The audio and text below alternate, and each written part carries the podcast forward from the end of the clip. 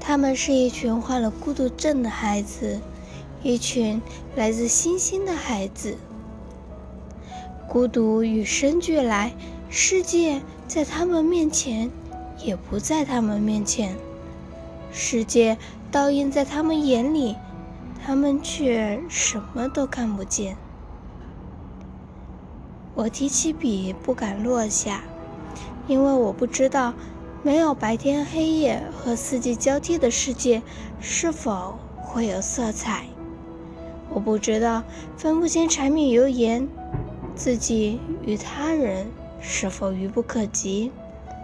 我不知道十八年没有能倾诉和倾听的心灵，没有亲人的陪伴，是否空虚绝望？这一切我都不知道。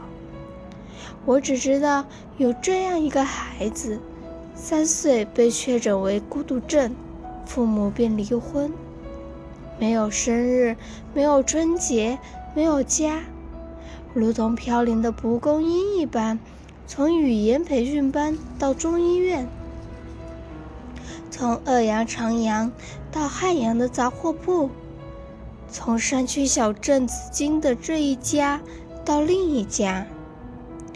孤独在与生俱来之后，如影随形。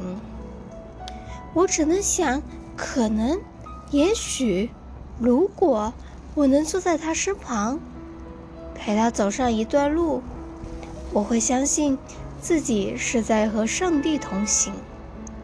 我要从他深沉的眼眸中读出一些什么，走进他的孤独，完成保姆刘婷婷所未能完成的。